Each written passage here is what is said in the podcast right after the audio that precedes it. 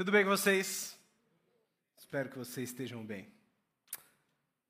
Ah, em 2018, foi lançado um filme que eu acredito que muitos de vocês devem ter assistido, eu assisti também, e o filme se chama Um Lugar Silencioso. Esse filme mostra uma realidade pós-apocalíptica. Nesse filme, você que assistiu deve se lembrar, a população da Terra foi dizimada por uma espécie de uma entidade, monstros assustadores, que atacavam as pessoas e matavam as pessoas ao sinal de um mínimo barulho. Esse filme também conta a história de uma família que tinha que se manter em total silêncio para sobreviver. Gente, foi o filme mais quieto que eu assisti no cinema. Determinado momento do filme, aquela família que tenta sobreviver encontra um refúgio. Eles veem uma cachoeira caindo, e com o tempo eles percebem que o barulho da água cria um ambiente em que eles podem falar. Eles não precisam é, escrever, eles não precisam gesticular, eles podem ali falar. E aquele então se torna uma espécie de um lugar de descanso, um lugar de refúgio para que aquela família pudesse conversar nos momentos mais necessários possíveis. Gente, nós não vivemos em um cenário pós-apocalíptico como o filme apresenta. Mas a realidade, a vida real, a vida que eu e você vivemos, nos proporciona nos proporciona tantos momentos, tantas situações caóticos, quanto aqueles monstros assustadores.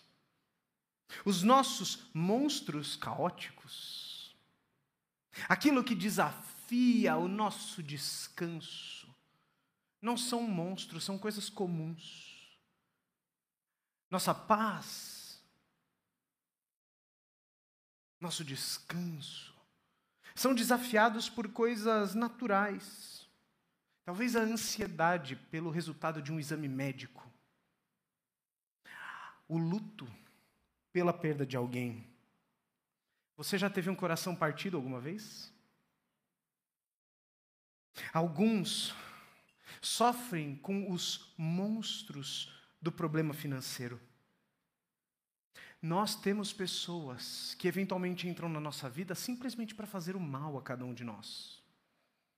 Portanto, apesar de nós vivermos a realidade, a verdade é que a normalidade apresenta para nós também situações em que nós ansiamos, queremos, procuramos desesperadamente encontrar um lugar de descanso um lugar onde nós temos abrigo.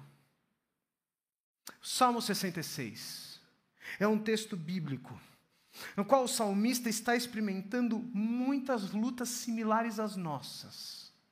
Mas também é um texto bíblico que nos apresenta o caminho, o acesso, para que nós encontremos um lugar de refúgio, um lugar de descanso em meio aos problemas aos monstros da vida comum.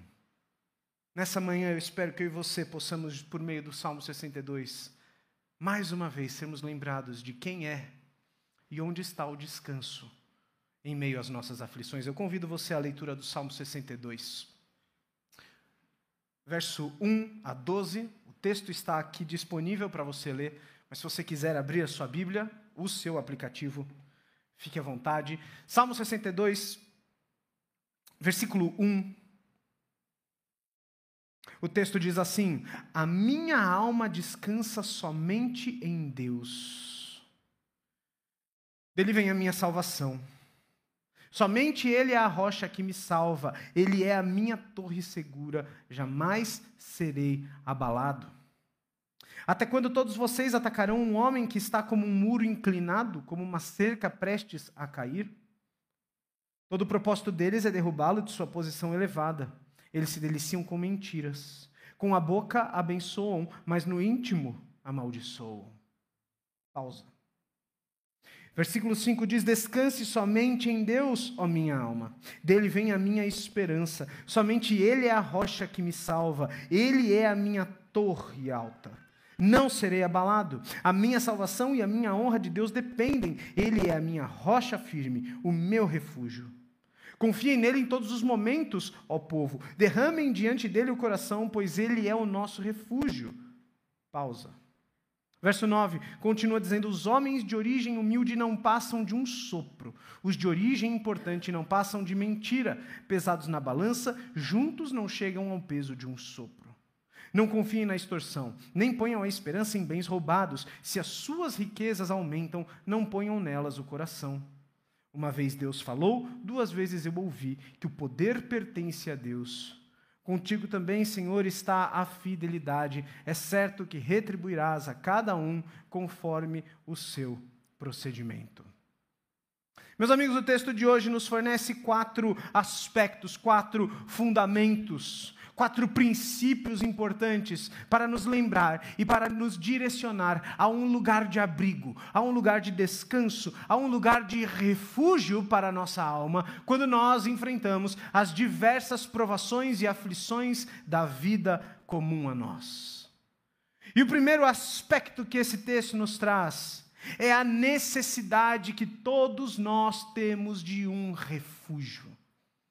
Acompanhe comigo novamente o versículo 3 e 4. O texto diz assim: Até quando todos vocês atacarão um homem que está como um muro inclinado, como uma cerca prestes a cair? Todo o propósito deles é derrubá-lo de sua posição elevada. Eles se deliciam com mentiras, com a boca abençoam, mas no íntimo amaldiçoam. Gente, esse salmo, Salmo 62, ele é tido como de autoria do rei Davi. E, portanto, nós precisamos entender esse texto diante do contexto da sua vida. Vamos nos lembrar. Davi era um jovem que foi colocado a uma posição alta e importante muito rapidamente na sua vida. Ele foi e decidiu guerrear contra um gigante que todos os guerreiros hebreus tinham medo, o gigante Golias. Ele vence o gigante Golias e o que é que o texto bíblico nos diz? Que logo em seguida ele se torna famoso, popular, as pessoas, as mulheres cantavam que Davi matou 10 mil homens e Saul, o rei, apenas mil homens. Ele estava na boca do povo, gente. Ele faria comerciais de TV hoje. Ele seria influencer. Só que exatamente aquilo que coloca a posição no, Davi numa posição elevada é aquilo que traz problema para ele. Vocês se lembram? Quem é que matou apenas mil mulheres? Oh, mil mulheres, desculpa. Mil pessoas? Saul, Davi. Gente, Davi matou muito mais. Matou tantos outros mais inimigos. E o que é que o rei Saul faz então? Ele começa a planejar a morte de Davi. 1 Samuel, 2 Samuel, vai nos contar como é que Davi enfrenta planos atrás de planos do rei Saul para lhe matar. E quando o rei Saul já não está mais na jogada, alguém pode dizer: Davi vai respirar tranquilo.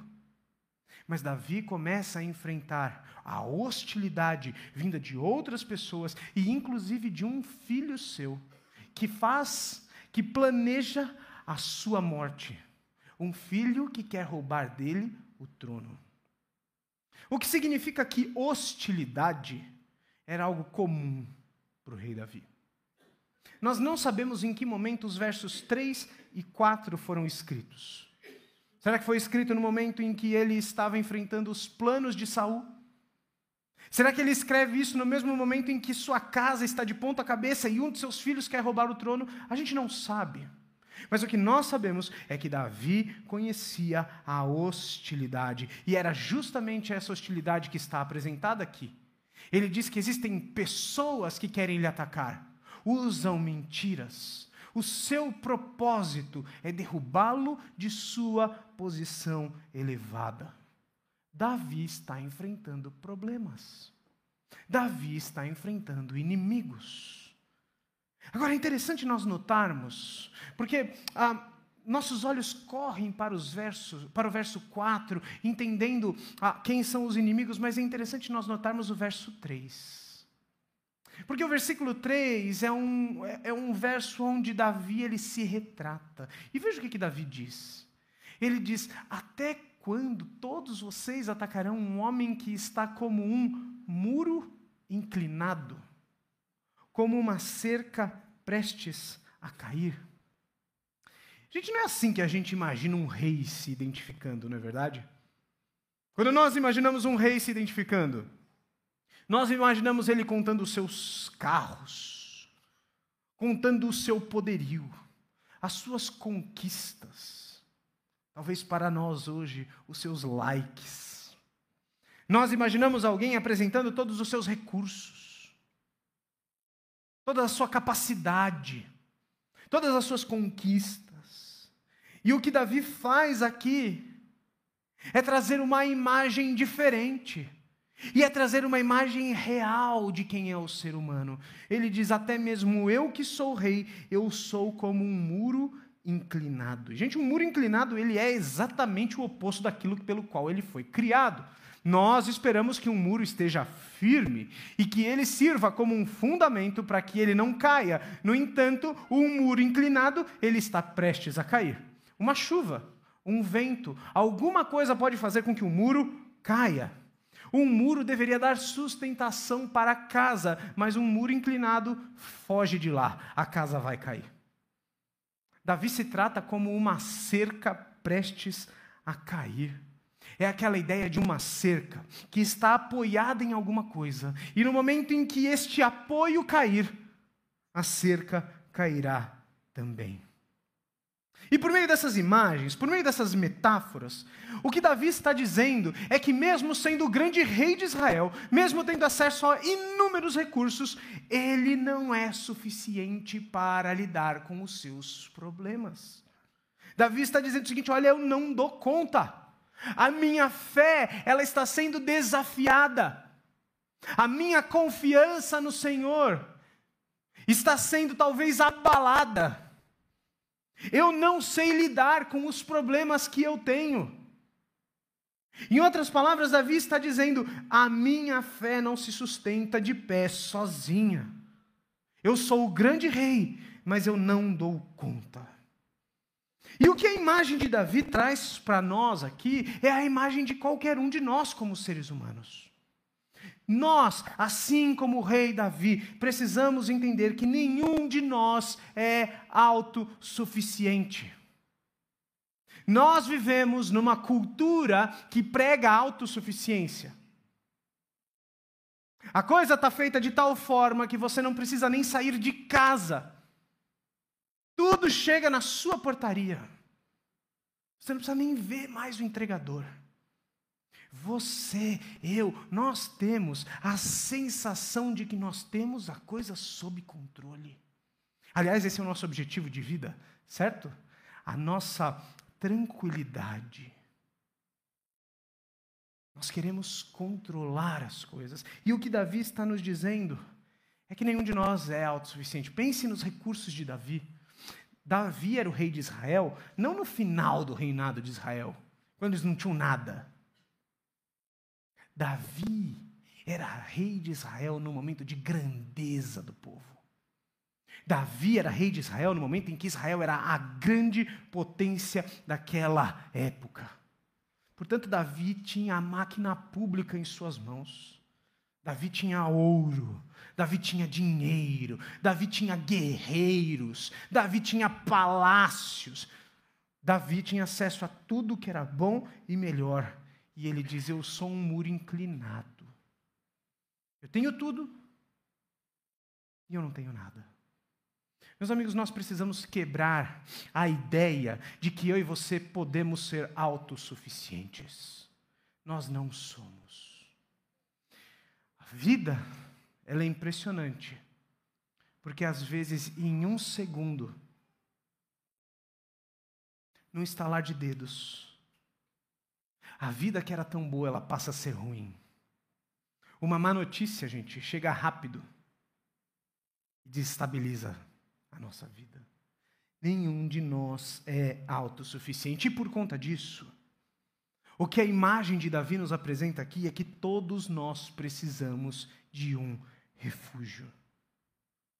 Gente, se a vida é dura, e se nós somos seres carentes, dependentes, se nós, somos, se nós não somos autossuficientes, nós precisamos de um lugar de abrigo. Nós precisamos de descanso. Nós precisamos de refúgio. É possível e provável que muitos de nós aqui estejamos enfrentando lutas dolorosas, difíceis nas nossas vidas. Conhecendo a maioria de vocês, nós partilhamos delas. Talvez alguns de vocês possam estar num momento privilegiado da vida, possam dizer: está tudo bem. Sabe qual é o problema, gente? O tudo bem não se sustenta. Um pessimista sempre fica dizendo assim quando está tudo bem, é porque alguma coisa vai acontecer.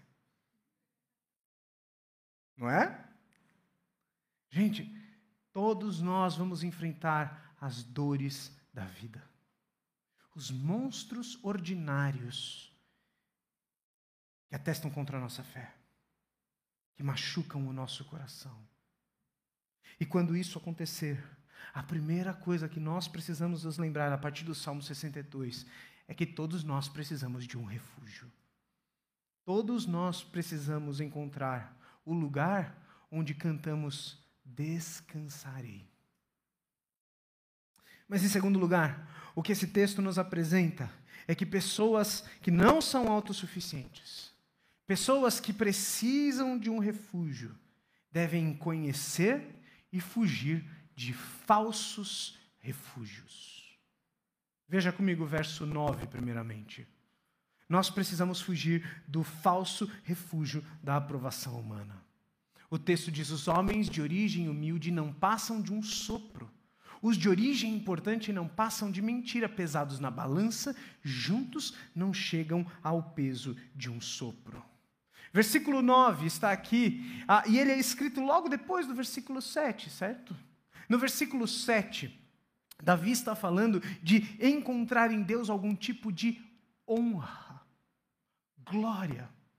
E ao colocar o versículo 7 ao lado do versículo 9, nós percebemos o que é que Davi está dizendo. Davi está apontando para a realidade de que muitas vezes nós buscamos algum tipo de abrigo, nós buscamos algum tipo de descanso, de refúgio na aprovação dos homens. Essa palavrinha peso do versículo 9 é uma palavra que nos direciona para a ideia de valor. O que, é que o salmista está dizendo? Que os homens de origem humilde e os homens de origem elevada, aqueles que têm tudo e aqueles que, aqueles que não têm nada, nós valorizamos, nós idealizamos, nós amamos a sua opinião, mas quando eles são colocados numa balança, todos os homens juntos, eles têm o peso, o valor, a significância de nada, de um sopro. E o que esse texto nos aponta é para um tipo de refúgio que eu e você estamos acostumados a buscar. O refúgio da aprovação humana. E, meus amigos, a Bíblia tem um termo para falar desse refúgio. Primeiro, a Bíblia nos diz que esse tipo de refúgio é um pecado. E este pecado tem nome e sobrenome. A Bíblia fala do temor a homens. Veja só o que Provérbios 29 e 25 diz: Quem teme ao homem cai em armadilhas, mas quem confia no Senhor está seguro. Veja uma outra passagem que fala sobre a busca por aprovação humana. Paulo, em Gálatas capítulo 1, versículo 10, ele diz: Acaso busco eu agora a aprovação dos homens ou a de Deus? Ou estou tentando agradar a homens? Se eu ainda estivesse procurando agradar a homens, não seria servo de Cristo. Meus amigos, o que é a aprovação humana? O temor a homens. É o pecado de buscar valor de buscar sentido de vida, de buscar glória na opinião das pessoas, no amor que as pessoas têm para me dar. E, gente, isso é pecado porque, veja Provérbios 29 e 25, o texto faz uma contradição, faz uma oposição entre quem teme ao homem e quem teme a Deus. Ora, nós somos seres humanos feitos por Deus, criados por Deus para temer ao Senhor. Temer ao Senhor não tem nada a ver com medo. Tem a ver com uma disposição de reverenciar, adorar. Essa é a ideia de temor do Senhor, de viver para a adoração de Deus. Nós somos criados para isso. Nós devemos encontrar o nosso significado, o nosso valor naquilo que Deus tem a dizer sobre nós. Mas o que é que nós fazemos? Nós trocamos Deus. Nós abandonamos o Senhor. E nós buscamos então valor de vida naquilo que as pessoas têm a nos dar. Você percebe por que, que o temor ao homem ou a busca por aprovação humana é um pecado? Porque nós trocamos Deus pelas pessoas. E buscamos algum tipo de descanso no que elas têm a dizer sobre nós, no que elas têm a nos dar, e não em quem Deus é ou naquilo que Ele fez por nós. Tem um autor chamado Lu Priolo. Ele escreveu um livro chamado Desejo de Agradar Outros. E ele diz o seguinte: a maior parte das pessoas não percebe, mas são viciadas na aprovação das pessoas. E, gente, vamos lá.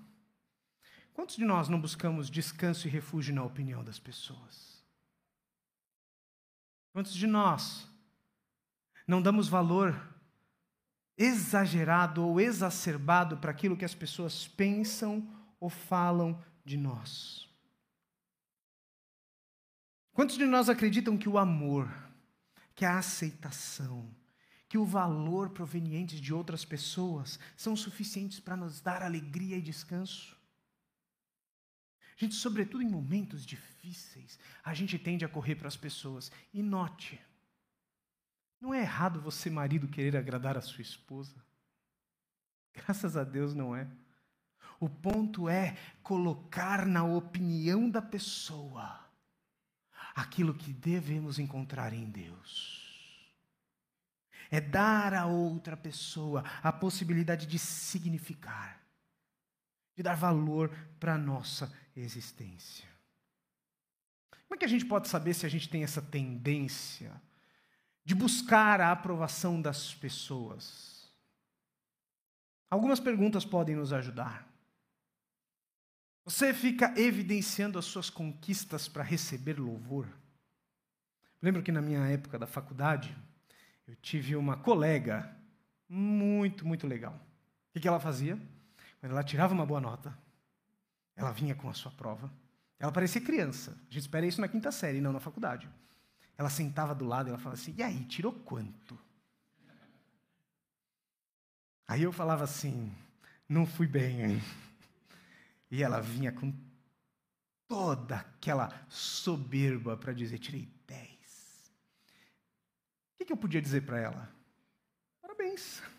Vou fazer o quê? Mas será que nós não somos assim, gente? Será que a gente não fica elevando as nossas conquistas para que as pessoas venham nos dizer quão belos, quão poderosos, quão talentosos nós somos? Será que você se diminui com falsa modéstia para caçar elogios? Conhece aquela pessoa? Extremamente talentosa. Ela diz assim: Não, eu sou ruim. Mas ela está aqui do lado dizendo assim: Ó, fala que eu sou bom, vai. Elogia, por favor. Será que a opinião de alguém é tão importante a ponto de te destruir? As críticas que você recebe te destroem. Gente, é possível que muitos de nós, respondendo sinceramente a essas perguntas, nós nos vejamos como pessoas que buscam refúgio e descanso na aprovação de gente, no valor que as pessoas dão a nós. Qual é o perigo disso? Um, isso é pecado porque é abandonar a Deus. Dois, as pessoas têm o peso de um sopro. Do que, que adianta sustentar a minha vida na opinião de alguém? E não é isso que tantas vezes nós fazemos? Pela graça de Deus, nós sabemos que nós podemos viver temendo ao Senhor. Nós conhecemos a mensagem do Evangelho. A mensagem do Evangelho ela nos coloca no nosso devido lugar. Porque Deus diz quem nós somos: pecadores, mas resgatados por Ele. Nós não precisamos ficar com falsa modéstia, porque a gente sabe o bicho ruim que a gente é. Mas a gente não precisa ficar caçando elogio. Porque o Deus Criador já disse: Eu amo perfeitamente a você. Você quer saber como? Está lá o meu filho pregado na cruz. Em Cristo nós encontramos a capacidade, a possibilidade de reverenciar ao Senhor e de encontrar no veredito dele e não na opinião das pessoas valor e significado para nós. Portanto, devemos fugir do falso refúgio da aprovação humana. Mas o versículo 10 nos apresenta um segundo falso refúgio, o falso refúgio da segurança financeira. Veja o versículo 10. O texto diz: Não confiem na extorsão, nem ponham a esperança em bens roubados. Se as suas riquezas aumentam, não ponham nelas o coração. Bem, primeira parte do versículo 10, todos nós concordamos, certo? Nós sabemos que nós não devemos confiar na extorsão, nos bens roubados. Afinal de contas, confiar a sua segurança financeira adquirida de modo ilegal é algo perigoso e moralmente, biblicamente errado. Mas qual é o final do versículo 10? Ele diz: se as suas riquezas aumentam, legalmente ou ilegalmente, o que é que nós devemos fazer? Nós não devemos colocar nelas o nosso coração. E, gente, essa deve ser talvez a maior tendência de seres humanos que vivem na nossa cultura consumista do século 21. De alguma forma, eu e você fomos ensinados a cair, a, a, a, nós somos ensinados a cair na tentação de confiar na nossa segurança financeira, no dinheiro. Nós cremos que nós, se nós tivermos dinheiro suficiente, vai ficar tudo bem. Nós cremos que se nós tivermos recursos suficientes, estaremos o mais seguros possíveis, possível. Mas será que isso é verdade?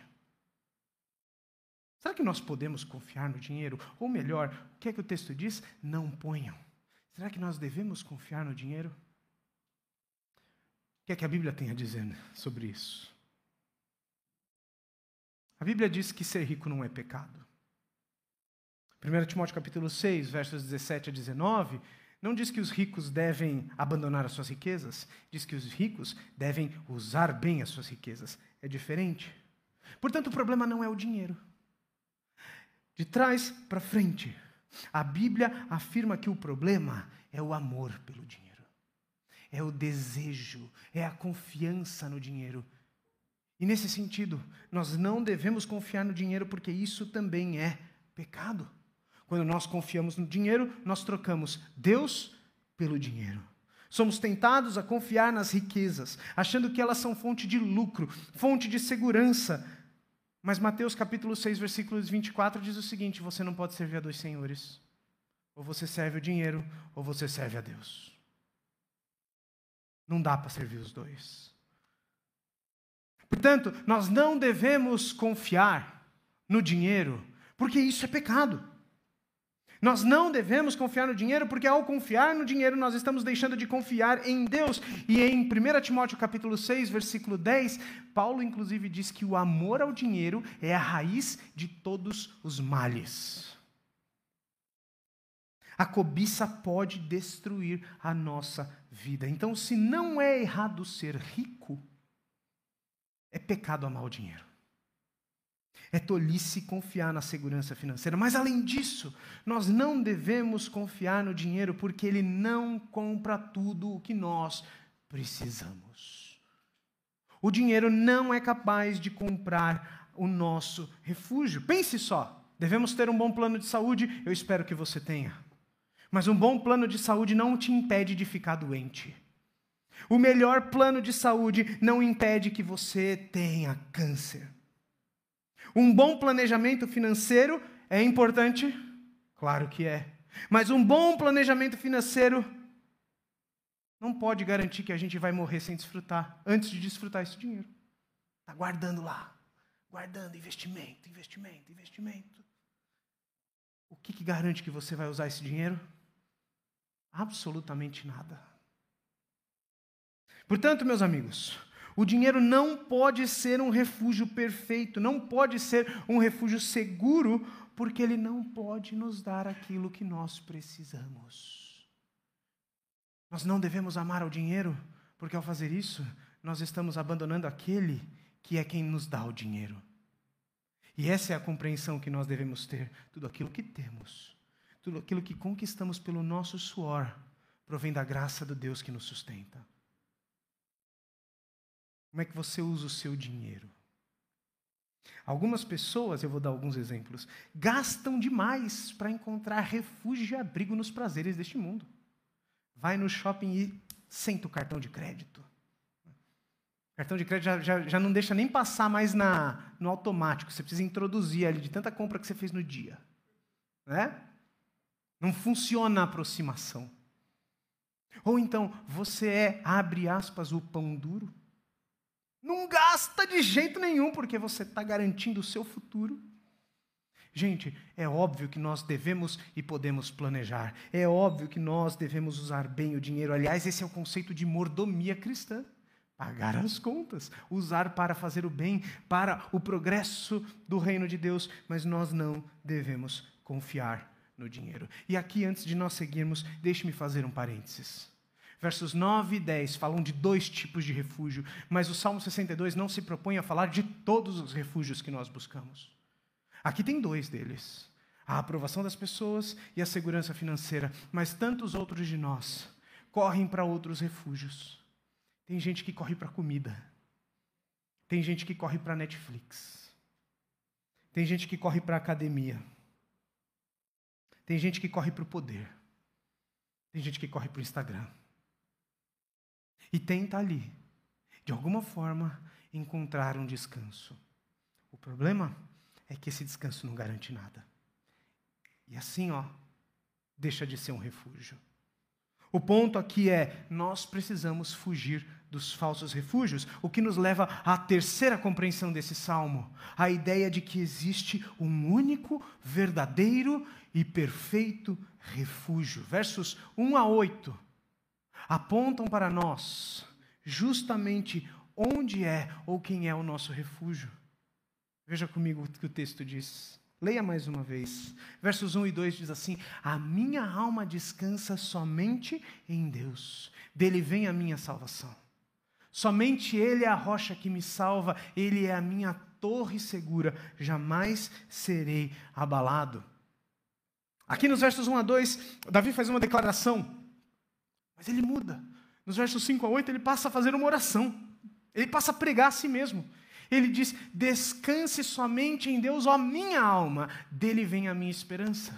Somente Ele é a rocha que me salva, Ele é a minha torre alta, não serei abalado. A minha salvação e a minha honra de Deus dependem, Ele é a minha rocha firme o meu refúgio. Confiem nele todos os tempos, ó povo, derramem diante dele o coração pois Ele é o nosso refúgio. Davi está pintando algumas imagens aqui para nós.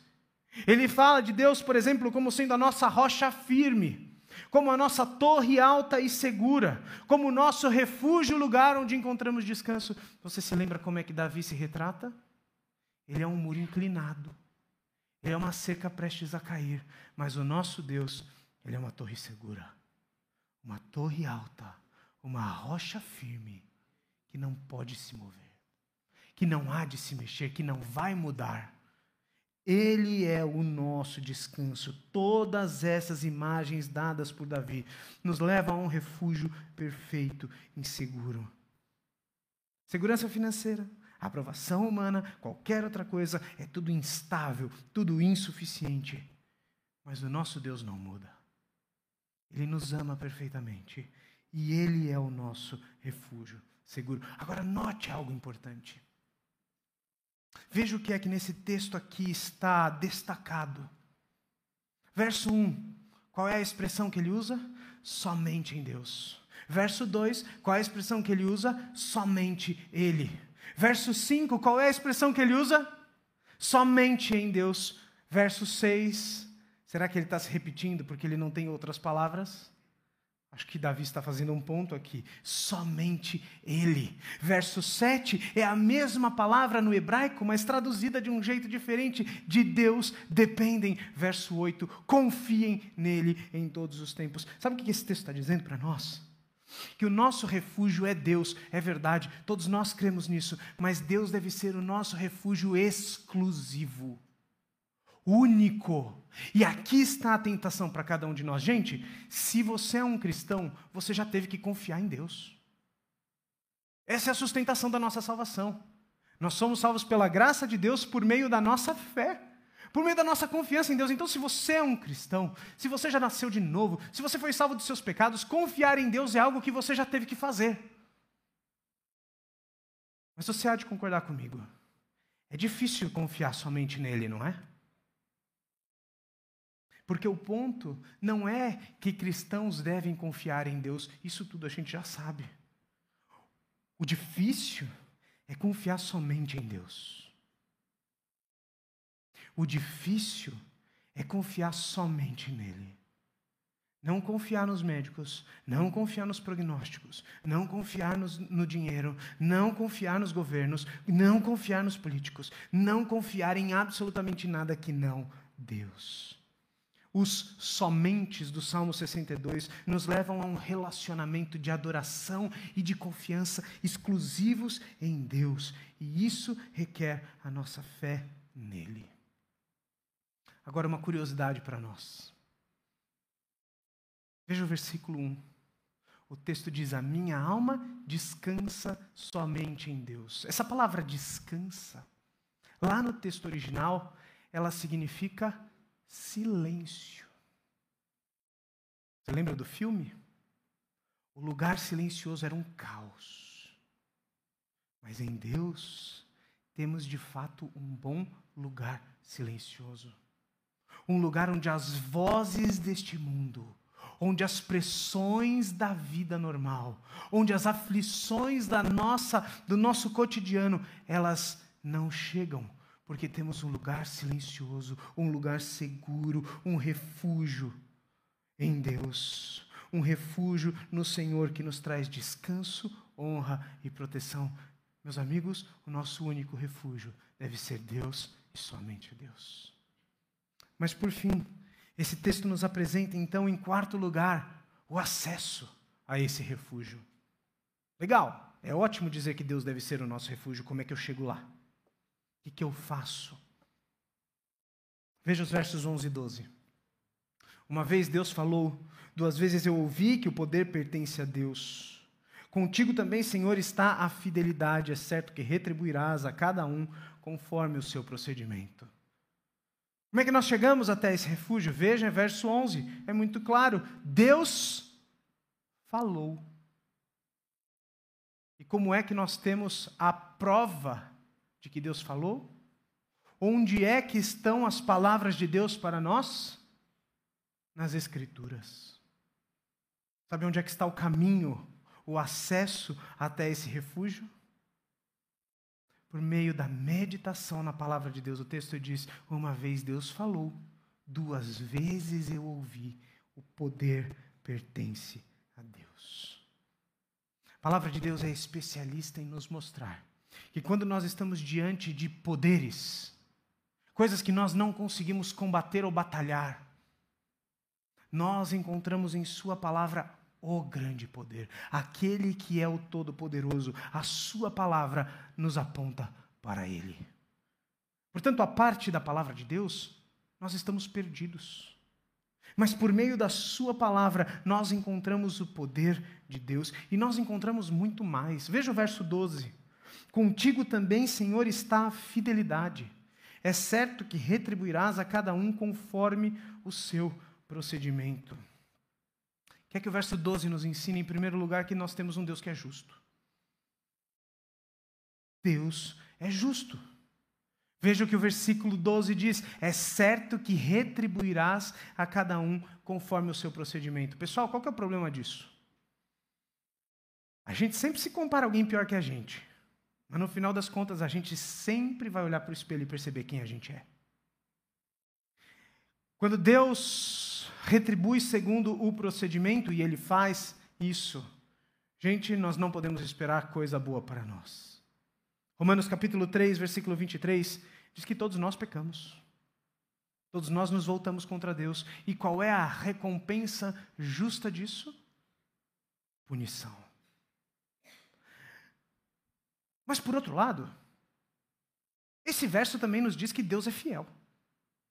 Olha só, contigo também, Senhor, está a fidelidade. E essa palavra fidelidade é uma palavra marcante em todo o Antigo Testamento, é a palavra hesed. A palavra Hesed é marcante no Antigo Testamento porque ela é utilizada por Deus para falar com o seu povo sobre um amor leal, uma bondade, um amor de aliança, de compromisso em que Deus faz com o povo dizendo: O que eu prometer a você eu vou cumprir. Então o que acontece é que a justiça de Deus e a fidelidade de Deus nesse texto se colocam como um problema. Se Deus é justo e vai me punir pelo pecado, como é que ele pode ser fiel a mim? Como é que ele pode demonstrar amor leal por mim? Vocês percebem a dificuldade? É neste momento que nós encontramos o acesso ao refúgio por meio da demonstração perfeita do amor leal de Deus a nós por meio da cruz de Jesus. Porque na cruz de Jesus, o amor leal de Deus foi demonstrado, a ponto de Deus ser justo. O que é que Jesus estava fazendo? Jesus estava levando sobre si os nossos pecados, a culpa dos nossos pecados. Jesus estava sendo pregado para que nós fôssemos considerados justos e inocentes. Deus é justo? É claro que é. Onde é que Deus exerceu justiça? Não em nós, mas em Cristo. E é ali que está a sua fidelidade, é ali que está o seu amor leal. A cruz de Cristo é capaz de fazer com que nós compreendamos o nosso Deus justo e o nosso Deus fiel demonstrando seu amor por nós. Cristo é o acesso ao nosso refúgio e mais, na verdade, gente, Cristo não é apenas o acesso ao refúgio. Cristo é o nosso refúgio. O nosso refúgio não é o lugar, o nosso refúgio é uma pessoa. Veja o que Jesus diz em Mateus capítulo 11, versículo 28. Ele diz assim: Venham a mim todos os que estão cansados e sobrecarregados, e eu lhes darei descanso. O que é que está afligindo o seu coração hoje? O teu descanso está em Cristo Jesus, aquele que morreu na cruz, demonstrando amor leal por você. Esse mesmo Jesus disse: Deixo-lhes a paz. A minha paz eu lhes dou, não como o mundo dá. Não se perturbem o coração de vocês, não tenham medo. João capítulo 14, versículo 27. Vocês estão com medo? A paz de vocês está em jogo. Tenham medo. Eu sou o seguro de vocês. Eu sou o refúgio de vocês. Eu sou o abrigo de vocês. O caminho para o refúgio em Deus é a pessoa de Jesus Cristo. Ele demonstrou esse amor leal por nós. Ele é a demonstração desse amor. E Ele mesmo agora tem os braços esticados para nós, braços abertos, dizendo: Venham até mim, vocês que estão sofrendo. A gente corra desesperadamente para Ele. Que a gente corra e encontre nele refúgio e descanso. Porque sabe qual é a conclusão que nós podemos chegar? Nós chegamos à mesma conclusão que o salmista no versículo 1. Todos aqueles que estão em Cristo podem dizer: A minha alma descansa somente em Deus, dele vem a minha salvação. Todos nós que cremos em Jesus, todos nós que fomos salvos pela cruz de Jesus, todos nós que enfrentamos os maiores problemas e dilemas, nós encontramos em Deus um refúgio nós encontramos no Senhor Jesus o nosso abrigo. Porque aquilo que ele prometeu, Hesed, ele há de cumprir. O amor leal dele há de ser visto na nossa vida. 2 Coríntios capítulo 1, versículo 20 diz assim: Quantas forem as promessas feitas por Deus, tantas tem em Cristo o sim. Cristo é a garantia de que nós temos acesso a Deus. Então, como é que nós podemos encerrar e praticar? Deixe-me trazer três sugestões práticas para você. A primeira delas é: abandone os seus falsos ídolos. Abandone os seus falsos refúgios. Se Deus deve ser o nosso único e exclusivo refúgio, então nós devemos olhar para as nossas escolhas, nós devemos olhar para as nossas motivações, nós devemos olhar para onde nós corremos em meio ao problema e ao perigo, e nós devemos avaliar: será que eu estou confiando em algo que não Deus? Nós devemos abandonar a nossa confiança no dinheiro. Nós devemos abandonar a nossa confiança na aprovação das pessoas, porque o nosso descanso está somente em Deus. Provérbios capítulo 28, 13 diz: Aquele que ah, confessa as suas transgressões e as deixa, encontra misericórdia. Gente, que o Salmo 62 direcione a nossa mente apenas para Cristo. E onde quer que nós toquemos os nossos falsos refúgios, que é dali nós fujamos, que aquilo nós abandonemos e que nós possamos cantar que nós descansaremos em Deus, que só em Jesus nós temos refúgio. Quer saber se o teu refúgio é um problema? Que, que você peca porque você não tem? O que, que você peca para ter? O que você quer tanto? Cuidado. Talvez ali estejam seus falsos refúgios. Nós devemos buscar somente a Deus. Em segundo lugar, nós devemos meditar sobre o refúgio que nós temos em Deus. Versículo 11, Davi diz: Uma vez Deus falou, duas vezes eu ouvi. Nós, quando estamos passando por problemas, nós, quando estamos passando por aflições, nós temos o hábito, e, e, e, conselhos são bons. É verdade, a Bíblia diz que na multidão de conselhos há sabedoria, mas nós temos o hábito de ouvir muitas vozes. Podemos ouvir muitas vozes, mas devemos ser guiados por uma única voz a palavra de Deus. Como é que nós podemos ser guiados por Deus se não conhecemos ou não reconhecemos a Sua voz? Como é que podemos ser direcionados pelo Senhor se não conhecemos a Sua palavra? Meus amigos, nós devemos adotar, cultivar o hábito de meditar na palavra de Deus. Não como uma regra, não como uma obrigação, mas como um prazer. Porque ali Deus está nos falando, nos direcionando, nos trazendo esperança. Verso 1 está escrito aí: dele vem a minha salvação. Verso 5, Davi diz: dele vem a minha esperança. Quanto mais nós buscamos a Sua palavra, quanto mais praticamos a Sua palavra, mais encontraremos ao Senhor. Portanto, essa é uma outra prática, algo que nós podemos sair daqui fazendo diante disso.